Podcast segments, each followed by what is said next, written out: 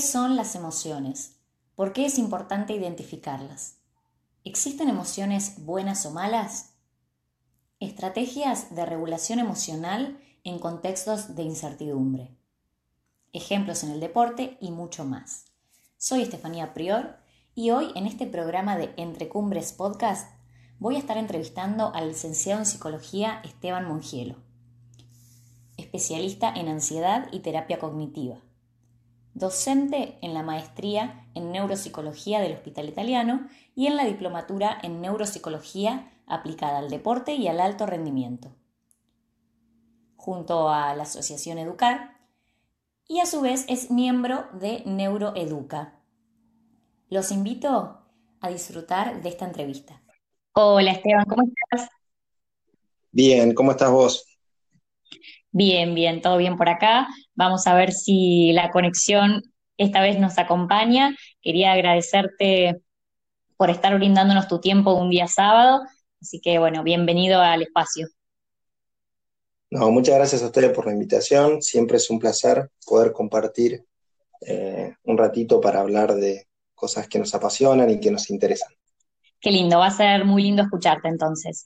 Bueno, hoy tenemos un tema súper interesante. El tema principal son las estrategias de regulación emocional en contextos de incertidumbre. Pero vamos a empezar para que, para que todos eh, puedan comprender bien de qué se trata, vamos a empezar con, lo, con algo básico que es qué son las emociones. ¿Por qué es importante identificarlas? Que es una pregunta que, que hacían bastante en el Instagram de Ensinergia Así que bueno, yo te las voy a ir transmitiendo a vos. Perfecto. Eh, en realidad las emociones son muy importantes.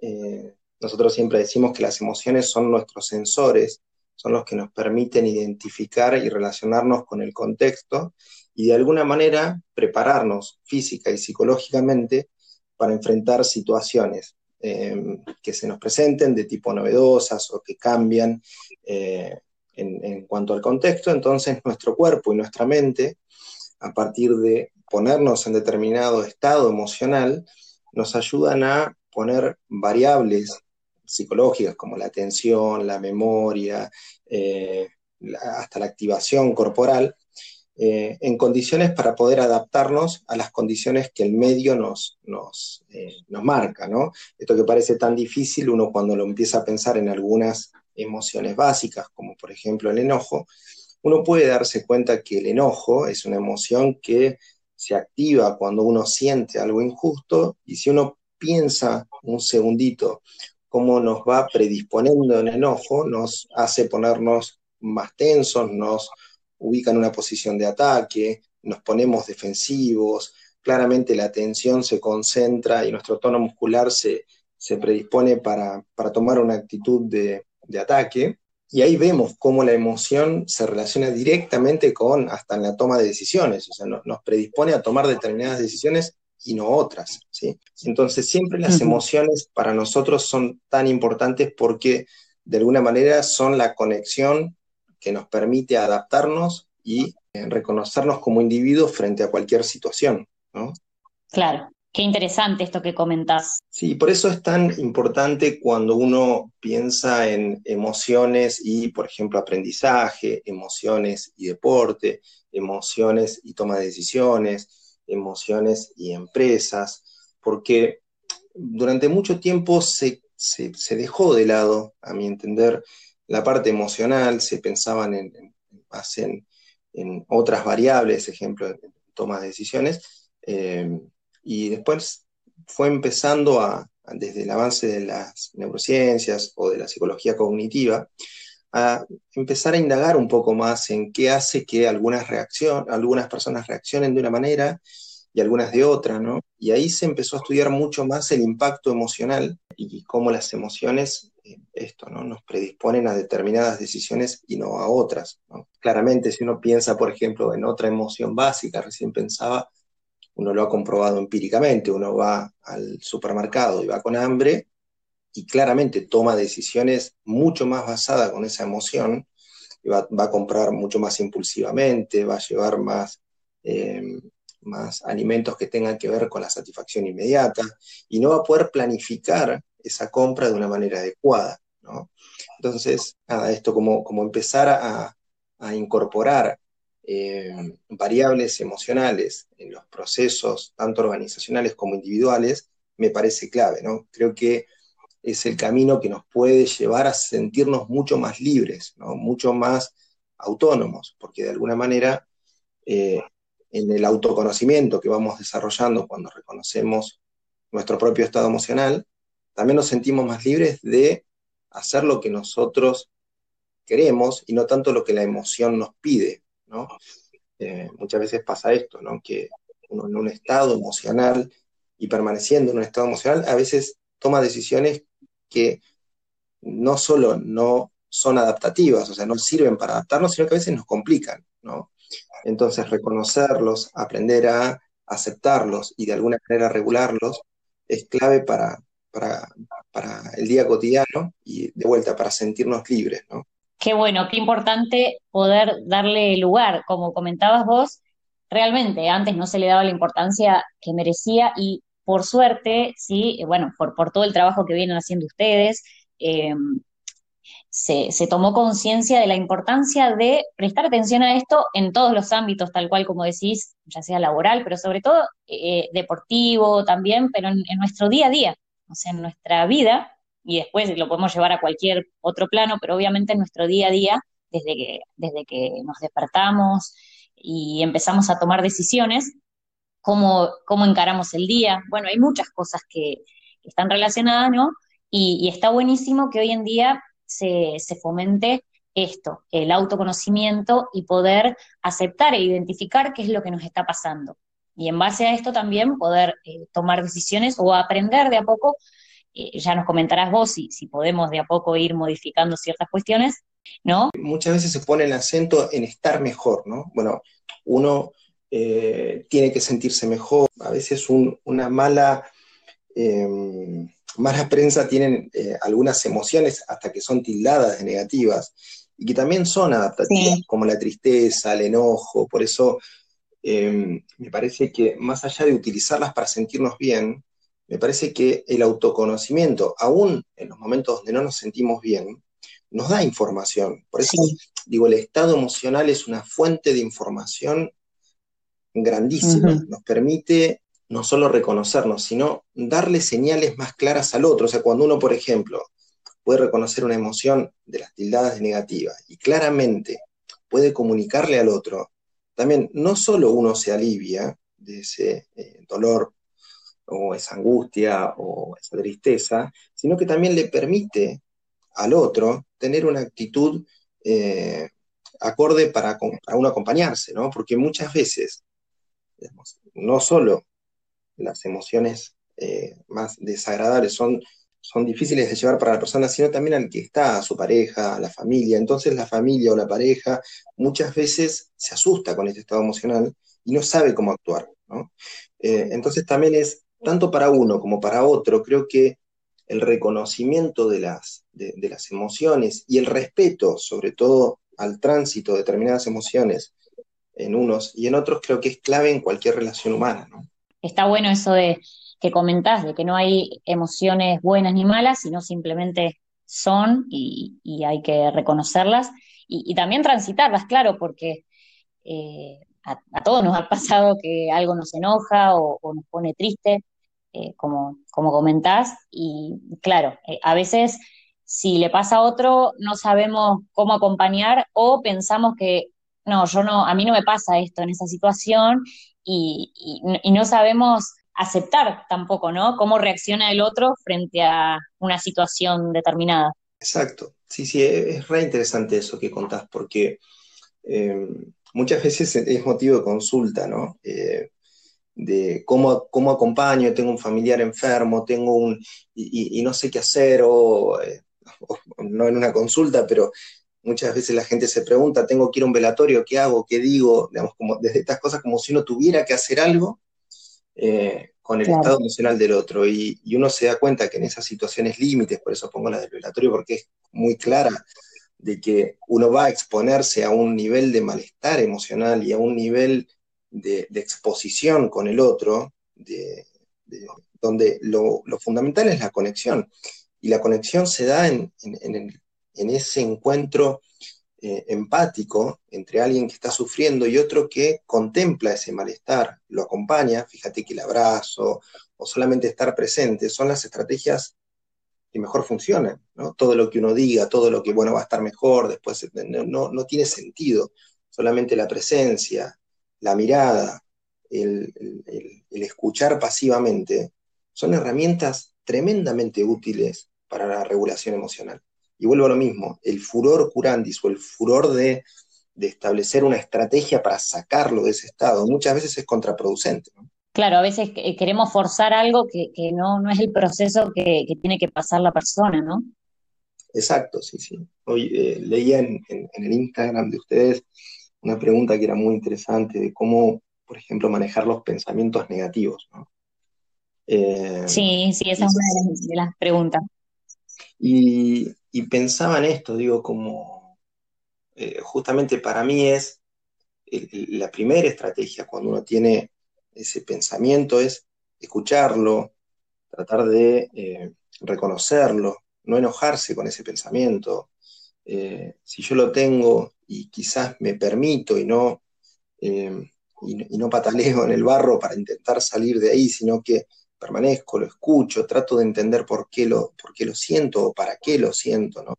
Eh, y a veces solamente escuchándolo, realmente ese estado emocional eh, empieza a, a, equilibrarse. No digo a desaparecer, pero sí a equilibrarse, porque tiene sentido dentro de lo que me está ocurriendo. Y si tiene sentido dentro de lo que me está ocurriendo, es válido y si es válido, de alguna manera es mío. Y si es mío, no me lo puedo sacar porque es parte de mi identidad.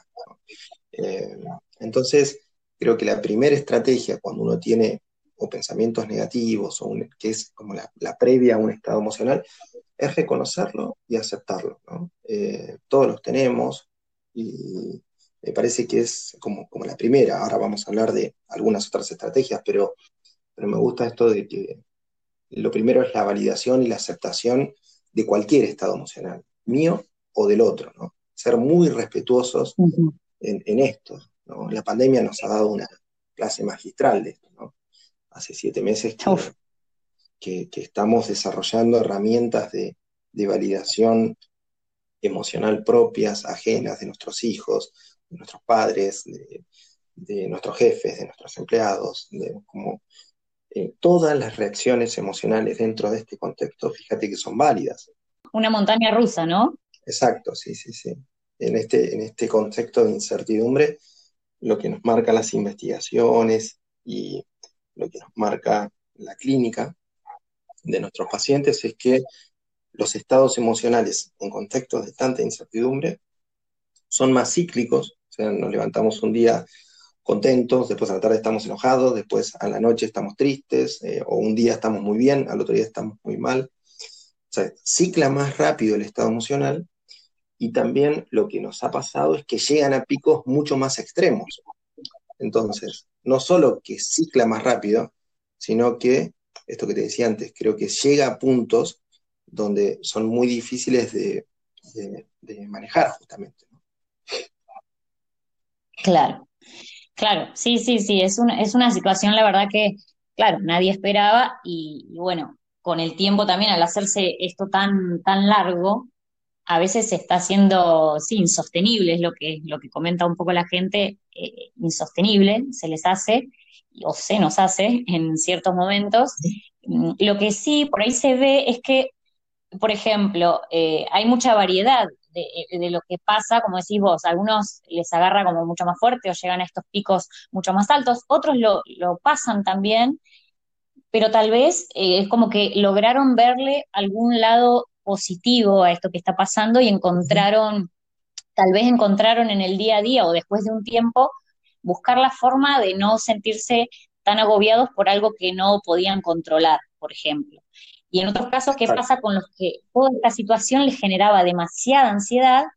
Era un enojo como ya eh, constante en el que esto de no poder salir cuando, cuando se quiere, o no poder ver a la familia, o no poder, no sé, desde no poder salir a hacer deporte en grupo, no poder tener las actividades que tenían. Entonces, ¿qué, pasa cuando, cuando algo, eh, tal vez, o, esta, esta emoción que, que, nos por ahí si, se, si, continúa, sigue siendo una emoción, si esto continúa todo el tiempo o ya pasa a ser otra cosa. En realidad eh, está muy buena tu, pregunta porque, por eso decimos, esto de los ciclados rápidos y los, y los picos son esperables. Cuando ya la emoción se convierte en un estado emocional y ese estado emocional permanece en el tiempo, a veces nos genera algún trastorno psíquico o un trastorno emocional, como puede ser la ansiedad cuando se empieza a establecer de esta manera más crónica, general, generar un trastorno de ansiedad. Eh, nosotros lo que encontramos muchísimo son, digamos, como, por eso es tan importante esto que decimos del reconocimiento, ¿no? Como de personas que ya empiezan eh, ya empezaron en realidad al, segundo mes aproximadamente de esto, producto del desgaste de mantener nuestra cabeza quizás en esta búsqueda constante de certeza, ¿no? Porque básicamente la ansiedad es la intolerancia a la incertidumbre, ¿no? Eh, entonces, esta búsqueda de certeza en la información, estar permanentemente sobreinformados, tratando de encontrar el dato que nos permita estar un poco más tranquilos, como si existiera ese dato, nos has hecho consumir la misma información quizás 10 veces, eh, veces en el día, mirar repetida información, esperando cuántos muertes, sacando mentalmente estadísticas de, bueno, si entonces en este país, en el otro país, digamos, como todo el tiempo tratando de sacar algoritmos para, poder establecer algún tipo de certeza interna, ¿no? Y la gente que no ha podido eh, salir de ese loop, de ese ciclo, después genera situaciones de ansiedad mm, eh, muy complejas, porque altera el sueño, porque les cuesta conciliarlo, porque les cuesta encontrar un momento de tranquilidad, digamos, las variables fisiológicas se empiezan a alterar, la alimentación, los cambios de, los, los, ciclos de sueño, el estado de hiperalerta permanente, ¿no? Entonces, en esos casos sí, uno empieza a tener que trabajar terapéuticamente porque se instaló una emoción de manera sostenida, se está cronificando y de alguna manera hay que empezar a tomar acción concreta, ¿no? Ahí hay muchas herramientas que se pueden utilizar clínicas, tanto en, lo que tiene que ver con el manejo cognitivo de los pensamientos, esto que hablamos desde lo cognitivo en los pensamientos y en la interpretación que yo hago de, de cada una de las cosas que veo, y también en el manejo de la conducta, o sea, qué tipo de estímulos estoy consumiendo que me ponen en este estado, cuánto estoy haciendo descargas eh, físicas. El ejercicio físico. Eh, tengo una, propuesta hace tiempo de, en realidad entre el equipo de trabajo, ¿no? Que yo creo que los, los profes eh, de educación física deberían estar catalogados como agentes de salud, porque realmente lo son. Em, y esto también lo puso en evidencia, ¿no? E, e, es una de las partes que a mí me, pareció muy interesante, digamos, como la importancia del ejercicio físico. Quizás nunca se, se había hablado eh, tanto, por lo menos entre mis colegas y, lo escucho en los medios, como clave en el manejo de determinadas emociones y en el manejo del bienestar. Quizás yo soy una persona que hago deporte y, lo puedo experimentar, pero digo, nunca se había puesto tanto de manifiesto esta necesidad, ¿no? Del equilibrio físico y psíquico y que están de la mano, ¿no? Esto de corpore, eh, digamos, mente, eh, mente sana, eh, corpo, corpore sano, digamos, como ahí se, me parece que, se relaciona directamente, Sin dudas. de hecho, bueno, yo con, con mis, todos mis alumnos, con mi, grupo de, de running, la verdad es que eh, siempre decimos entre todos, esto no, el deporte nos ayudó eh, y nos sigue ayudando en un montón de cuestiones, pero justamente en este contexto em, nos hemos ido poniendo desafíos, pequeños desafíos eh, adaptados a, cada persona también, ¿no? Y, eso nos, nos ayudaba a, cuando no podíamos estar en grupo y nos tocaba salir solos, fue casi todo, casi todo el tiempo, ¿no? hay días en los que por ahí está todo medio complicado, estás con enojo, querés ver a tu familia, querés retomar tu trabajo como era antes y salís al aire libre, haces un poco de ejercicio y volvés y ves las cosas de otra manera. Eh, no sé si te ha pasado. Exacto. Sí, es que por eso decíamos esto de que, la pandemia nos, nos ubicó en un punto de responsabilidad individual en el manejo de la emoción O sea, nos observamos y observamos nuestro entorno cercano, nuestra familia, y es muy claro, cuando uno se siente inestable, genera inestabilidad, cuando uno busca el equilibrio interno, genera estabilidad el entorno, entonces no, no, no tuvimos manera de mirar para otro lado en lo que tiene que ver con regulación emocional. O sea, yo me doy cuenta, digamos, yo, yo Esteban y mis pacientes, duermo mal, el otro día estoy mal, como mal, estoy mal, no salgo a hacer ejercicio, me siento, digamos, nos observamos todo el tiempo porque ahora no cambia el entorno. Tiene, tiene, que ser la persona la que modifica su percepción del entorno para estar medianamente eh, equilibrada, ¿no? Eh, entonces, por eso decimos que para nosotros, nosotros hemos hecho, la verdad que la mayor cantidad de supervisiones, creo que supervisamos más como equipo en estos siete meses, tanto con, equipos de, acá como del exterior. Eh, más que en, yo hace 20 años que, soy psicólogo casi, y más que en estos 20 años, creo. Porque para nosotros es muy fascinante, de alguna manera, ver cómo estos procesos de crecimiento individual nos expusieron al desarrollo de herramientas psicológicas y emocionales tremendos, ¿no? Y físicas, ¿no? O sea, como la supervivencia, ¿no? Eh, y nunca había pasado, eh, por lo menos en el tiempo moderno. Eh, entonces creo que, por eso decía lo de esto que vos contás de la salida, del grupo, del deporte, ¿no? Esto de sentirte bien después. O sea, empezamos a darnos cuenta de qué cosas nos hacen bien y qué cosas nos hacen mal. Claro.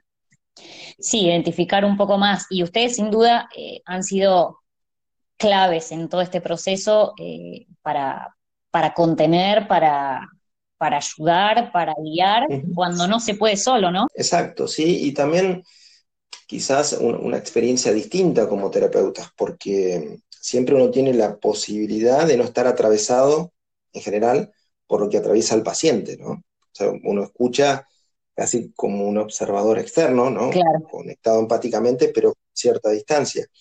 Y ahora, no sé, nuestros pacientes nos ven sentados, ahora no porque podemos ir al consultorio, pero al principio nos ven sentados en, la habitación con los chicos que entran, que salen, en un estado de vulnerabilidad y también de alguna manera viviendo y atravesando la misma angustia. Entonces, los pacientes preguntándonos cómo la va llevando, cómo digamos, se, se quebró esa distancia porque pacientes y terapeutas estamos atravesados por la misma circunstancia, ¿no? También requirió que los terapeutas tengan que hacer un trabajo fuerte de reconocimiento emocional y también a veces limitarnos, ¿no? En, la actividad de trabajo, en, esto de qué pacientes y, si uno está en condiciones de trabajar online o no, qué tipo de situaciones maneja, eh, el desgaste que produjo para los terapeutas la, atención online, que fue impresionante, pasar ocho o nueve horas enfrente de un teléfono cuando uno en general lo veía tres minutos entre pacientes, ¿no? Pero eh, creo que eso fue un desgaste impresionante y que requirió mucho eh, trabajo en conjunto, que es una, de las grandes herramientas para el manejo de, contexto de incertidumbre, ¿no? Es el trabajo en equipo, vos mismo lo decías, el grupo de running, digamos, creo que nos expuso a, la necesidad de pensarnos con otros, ¿no? Sea la familia, sea el grupo de trabajo, sea quien fuere, pero muy conectados todos con todos, ¿no? Podemos complementarnos y hasta aprender, seguir aprendiendo entre todos. De hecho, sí, con la psicología, la neuropsicología, está buenísimo todo lo que como entrenadores, profesores y demás podemos aprender y aplicar en nuestras clases. Exacto, sí, sí. Nosotros hemos hecho mucho, mucho trabajo con, con deportistas porque fueron uno de los más impactados porque está siempre, sobre todo el que está en, alta competencia o en competencia permanente, eh, tiene una rutina de objetivos, de entrenamiento, de entrenamiento en base a esos objetivos. La verdad que parar implicó muchas veces el duelo de quizás poder estar seis, siete meses para adelante para recuperar ese estado que quizás nos costó cinco años. Sí, tal cual. Eh, entonces creo que, que el deportista que por suerte son los que más resiliencia construyen, tuvo que hacer un esfuerzo muy fuerte para tolerar justamente no solo la emoción, sino ver el desgaste en el cuerpo, que el cuerpo no responde de la misma manera, tener la impotencia de no poder transformarlo o no hacerlo de la manera habitual. Eh, eh, creo que fue uno de, las, de los sectores de la población que, más le impactó, porque lo que nosotros notábamos es que para la gente que no practica deporte, es muchas veces ninguneado el deporte desde el desarrollo, ¿no? Mm. Entonces, bueno, ya está, deja de correr, no pasa nada, bueno, hay cosas peores, la gente se está muriendo, ¿no? Es como y, es esa percepción que tiene el deportista de que parte de su identidad y de su esencia se estaba licuando con el tiempo, solamente lo pudieron compensar con otros deportistas. Así como nos, nos ha pasado año tras año o en cada experiencia, con, experiencias deportivas buenas, algunas no tan buenas, que siempre nos, algo, algo nos deja y de lo que podemos aprender, nos han ido preparando igual para eh, sobrellevar mejor algunas cuestiones. Yo, particularmente digo que la vida, el, deporte, perdón, nos prepara para la vida, para un montón de cuestiones. Eh, es lo que siento yo, particularmente es lo que siento, que el deporte me ha, dado herramientas espectaculares para enfrentar ciertas situaciones eh, duras que, la vida por ahí te va, te va poniendo. Las investigaciones, por ejemplo, a mí me, impactan cuando las, empezaba a mirar. Por ejemplo, los, los adolescentes que hacen deporte mejoran su rendimiento académico, todo lo contrario que por ahí los padres muchas veces intervienen y no, bueno, te recorto el deporte porque te va mal en el colegio, digamos, la variable deporte y académico van de la mano porque la disciplina que enseña el deporte y porque la activación conductual y motivacional que genera el deporte predispone a la actividad académica, ¿no? Por ejemplo, ¿no? Entonces yo creo que para la vida es, creo que una de las herramientas fundamentales la que el deporte marca, ¿no? Por eso yo te decía esto de eh, los profes como agentes de salud, yo creo que generan un estado de salubridad que de otra manera me parece que sería imposible.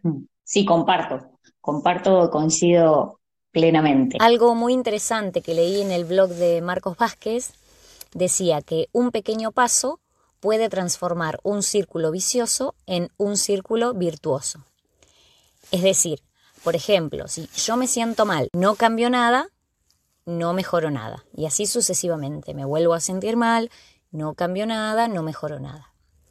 Pero ¿qué pasa si a partir de este me siento mal, y ahí entra en juego esto que vos decís de trabajar en uno mismo y, el autoconocimiento e identificar nuestras emociones, entonces, si yo me siento mal, ahí puedo generar un pequeño cambio, introducir un nuevo pequeño hábito y a partir de ahí veo beneficios, ¿sí? empiezo a ver algún que otro resultado, aunque no son instantáneos, pero ya me empiezo a sentir un poquito mejor, logré alguna meta pequeña y me voy sintiendo mejor, con lo cual puedo hacer que esto sea sostenible, ¿sí?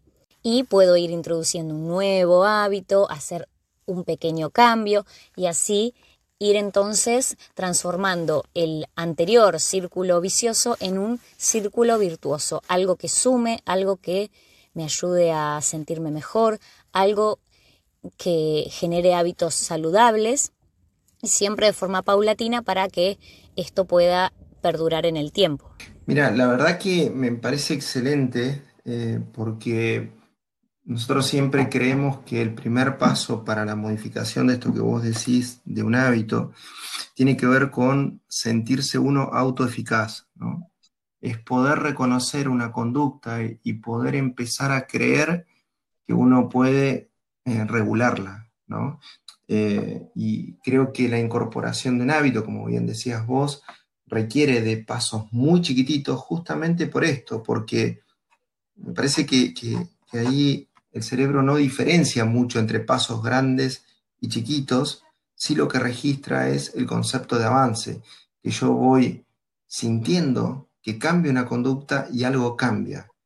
Y esto, por eso cuando hablamos del deporte, el deporte se ve muy claro, o sea, yo cambio algo y se modifica algo en mí, cambio algo y se modifica algo en mí o en el equipo, cambio algo y se modifica en mi juego, cambio una postura, el reconocimiento de de sentirnos poderosos en el buen sentido de la palabra respecto de una emoción o una conducta, me parece que es clave, ¿no?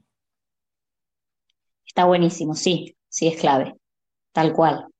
Así que, eh, bueno, por eso mi invitación, ¿no? A que empiecen de a poquito, el que no hace nada de ejercicio físico, que, bueno, intente que, porque la verdad es que los beneficios son muchísimos y, creo que para este momento en particular, pero siempre lo digo para, para cualquier momento de la vida, porque hace bien y está buenísimo tener hábitos saludables y, y además nos ayuda a ponernos metas, objetivos. Bueno, o sea, es como una cascada de cosas que están buenísimas. Entonces, mi invitación a, que se muevan. Sí, quizás nosotros siempre damos una herramienta, sobre todo con pacientes, ¿no? Que eh, cuando uno va recomendando esto como, como variable más terapéutica, es que registren un segundito esto que vos marcabas, pero nosotros les damos una hoja donde ponen cómo se sienten antes de hacer la actividad física, cuantitativamente 1 a 5 o 1 a 10, y que marquen cómo se sienten antes y cómo se sintieron inmediatamente después. ¿Por qué es importante esa estrategia? Porque muchas veces el registro es tan rápido de me sentí bien y después vuelvo a mi contexto que quizás tiene algunas otras cuestiones de hábito no saludable, que pierdo el registro y digo, bueno, no sirvió de nada, lo que fuere, y poder adjudicarlo bien cerquita de antes y después permite dejar más limpita esta sensación que hablábamos recién, ¿no? Eh, porque como vos decís, el registro es lo que hace que esa conducta se instale. Claro, claro, tal cual. Sí, nosotros comentamos a veces, ¿no? Eh, con mis alumnos que a veces decimos, mm, cuesta hoy esos días que te costaba salir y estabas que sí, que no, y saliste, y una vez que saliste, o sea, sabés que después empezás a sentirte mejor y volvés mejor, ¿no? Pero hay veces en las que esto cuesta un poquito más, acordarse de esto, ¿no? Eh, pero bueno, uno después dice, qué bueno que salí. ¿Cuántas veces me ha llegado un mensaje y me decían, qué bueno que salí? Porque volví renovado, volví renovada y bueno, está buenísimo esto, esta herramienta que vos decís de, ir registrándolo para que, sobre todo también para los que van arrancando o quieren arrancar, pero también para los que ya lo hacemos, porque creo que también es una forma a veces de, recordar, y más cuando se pierde la motivación o en contextos donde, donde no está esa motivación tan fuerte como la competencia. Y, por ejemplo, hay determinados eh, como trabajos que se han hecho que están buenos, que si el entrenador, eh, sobre todo las, tres a cuatro primeras semanas, hace, eh, manda un mensaje de texto lo que fuere, donde pregunta cómo te sentiste, te dolió o no te dolió, también eso ayuda a veces un solo mensaje entre medio de los entrenamientos, aunque sea una vez por semana, ¿no? A este registro de que hay alguien que me cuida, porque es la primera instancia para después incorporar ese hábito de autocuidado, ¿no? sentirme importante para el otro que me está mirando, ¿no? Y los entrenadores que tienen ese tipo de mensajes, que volvemos a lo mismo, solamente son de monitoreo, ¿no? No, es, no implica ningún tipo de intervención, generan la posibilidad de que ese hábito se instale, o no, O, si no, todo lo contrario. Claro, tal cual. Igual, de todo modo, para nosotros, claro, es una herramienta espectacular porque nos permite también ir midiendo cómo, si, si es acorde el entrenamiento, bueno, la planificación y demás. Pero sumamente interesante que si además esto es beneficioso para, para el alumno en, en cuestión de, que pueda afianzar ese hábito, está espectacular.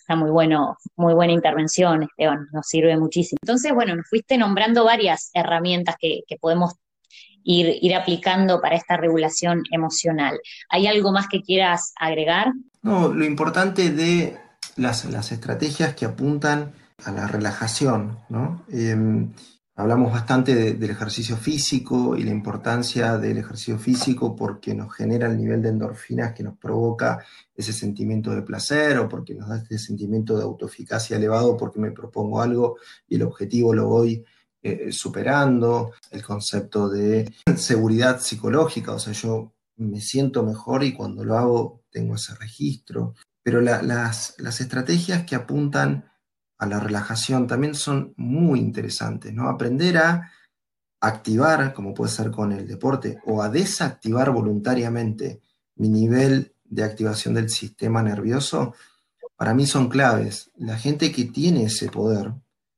tiene quizás una herramienta, un plus que otro no tiene.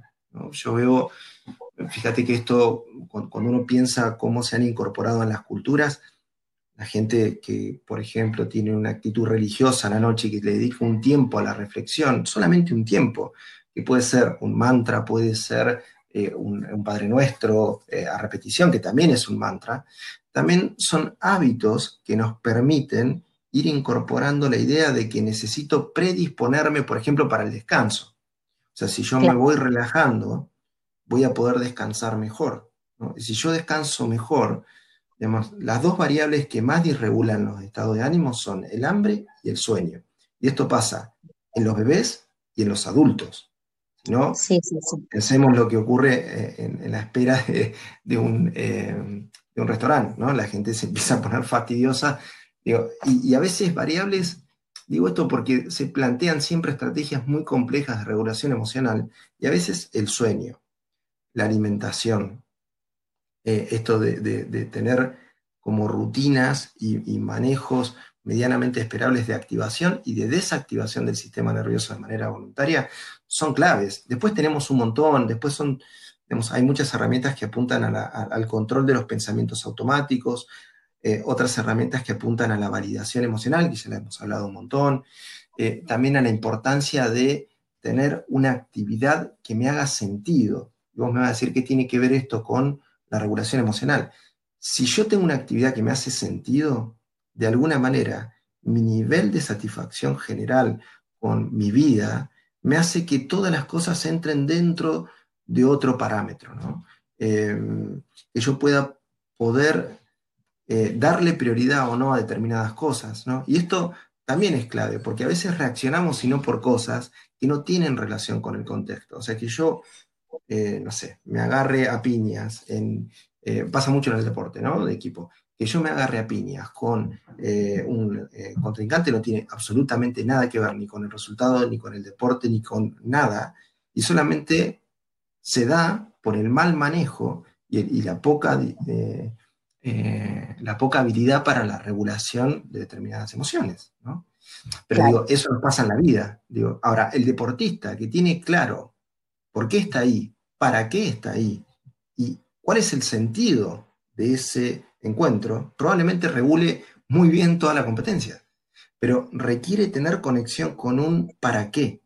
Digo, yo creo que, por ese cielo de la pandemia, creo que la definición del para qué en nuestra vida nos ayuda mucho a poder regularnos. Y eso requiere mucho trabajo interior, reconocerme a mí como persona, reconocer mis vulnerabilidades, reconocer mis fortalezas, reconocer qué desafíos puedo y qué no.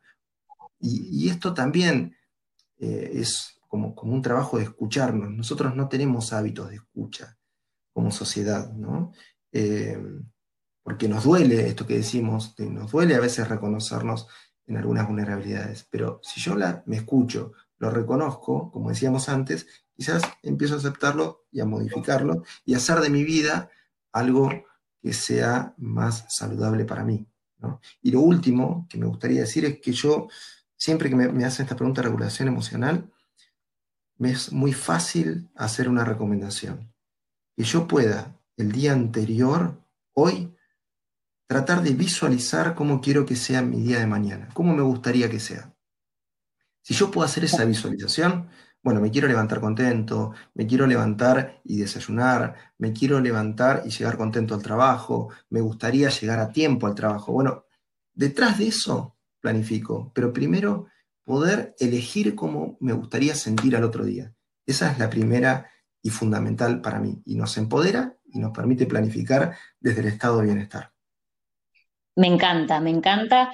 A mí me gusta mucho aplicarlo, lo aplico con mis equipos, eh, pero sobre todo me encanta porque nos, nos hace eh, también em, hacernos parte y, poder eh, tomar también responsabilidad ¿no? sobre nuestra propia vida. ¿no? No decir, bueno, me pasa esto porque me pasó y, toda la culpa de los demás, ¿no? A veces que, que, nos pasa esto y decir, bueno, a ver, ¿qué puedo hacer yo ¿Qué puedo hacer yo para pensar un día distinto? Para, o, cuando ya arrancó el día y tal vez no, no sucede como, como teníamos pensado, como queríamos, ¿qué puedo hacer a partir de ahora para modificar esto o, cómo puedo visualizar de acá en adelante, ¿no? Me parece que está buenísimo esta, esta herramienta o, lo que vos planteás.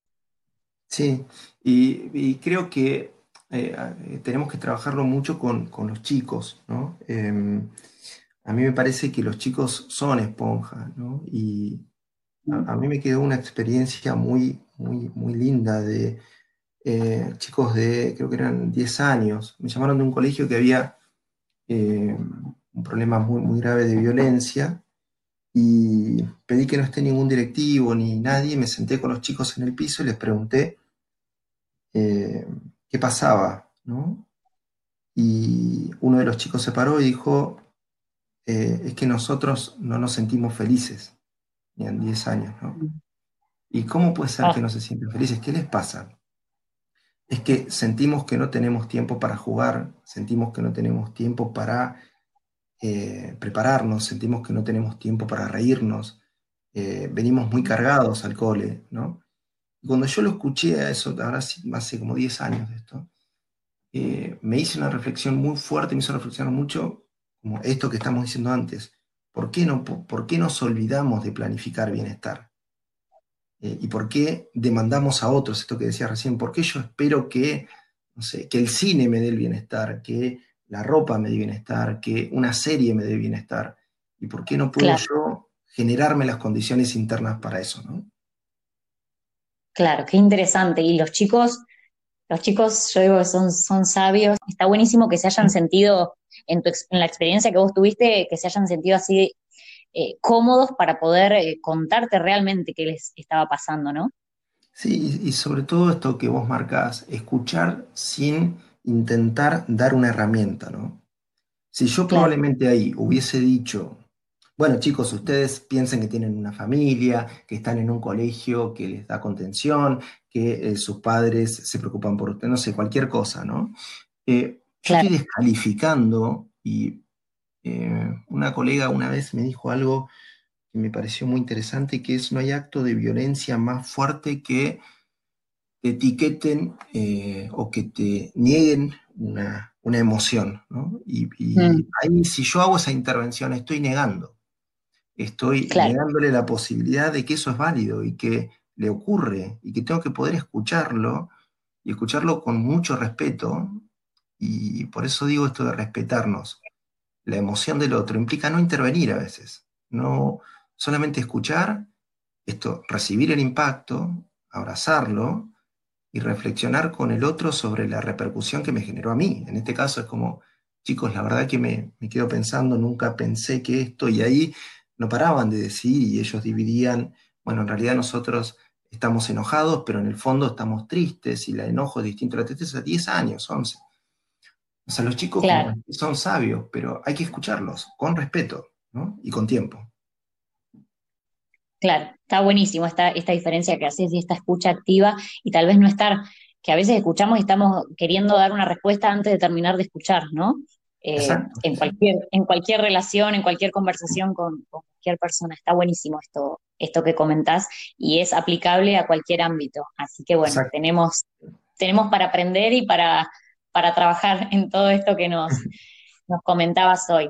Eh, me encantó, la verdad es que creo que son herramientas que nos sirven para, cualquier momento y aún más en este contexto de incertidumbre, sí, y que se ha hecho, se ha hecho largo.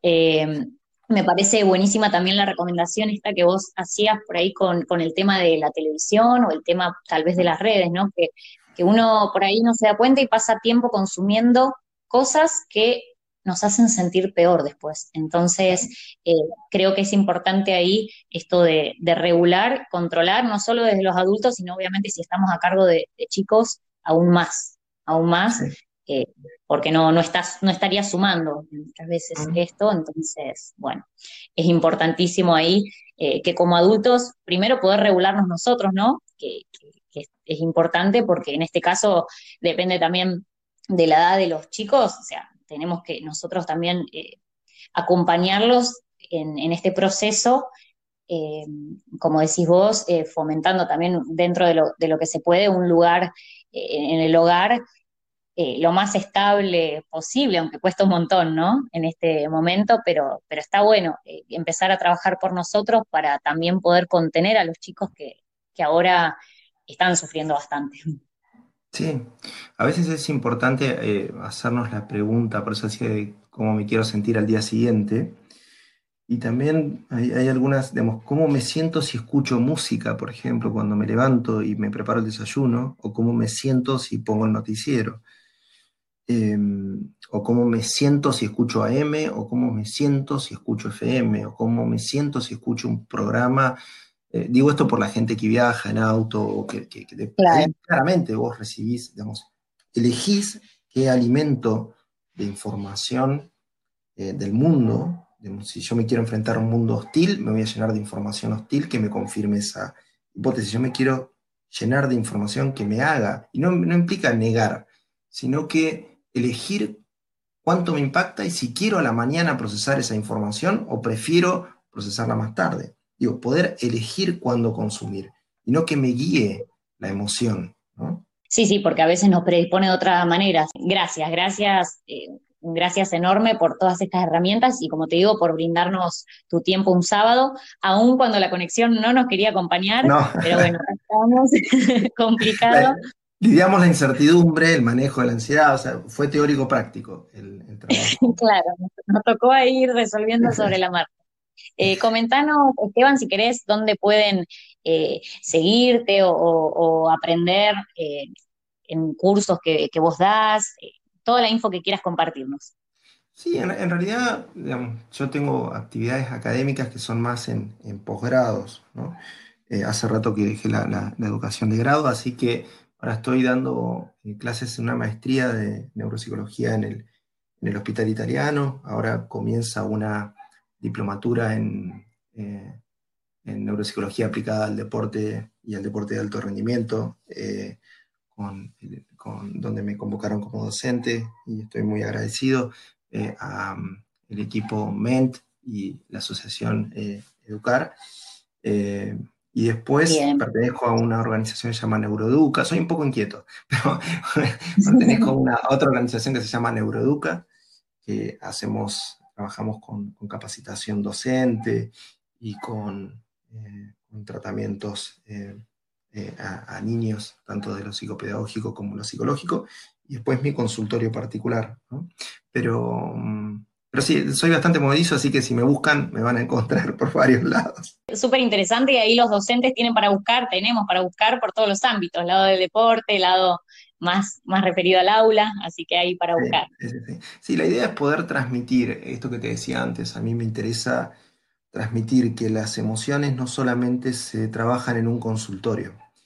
Eh, yo creo que uh -huh. parte de lo que hemos fracasado para mí como, como acá en Argentina tenemos la mayor cantidad de psicólogos por habitante del mundo y tendríamos que tener la mejor salud mental del mundo si fuera así. Entonces, yo creo que parte hemos fracasado en solamente remitirnos al ámbito del consultorio. Entonces, yo en cada ocasión, y por eso te agradezco, Estefanía, el llamado y, y, y, cada espacio que puedo, poder transmitir algo de información que ayude a que esta no quede en una consulta psicológica, sino que esta información tiene que circular en los programas educativos en los coles, esto que te decía de que, la educación física sea educación física y salud mental. Eh, creo que todos tenemos que poder salir de nuestro espacio de confort y, y mezclarnos un poco con, con, la sociedad para, para que impregne, ¿no?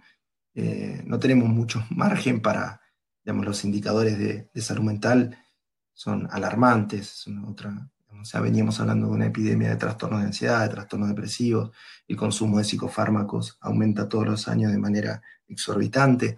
Entonces estamos en problemas y requiere que salgamos al, al juego. Así que invito a mis colegas también a hacerlo. Excelente, excelente. Gracias por todos tus aportes y, y, bueno, te dejo libre para que puedas disfrutar lo que queda de este sábado. Nada, por favor, muchísimas gracias en serio. Muchas gracias, un abrazo.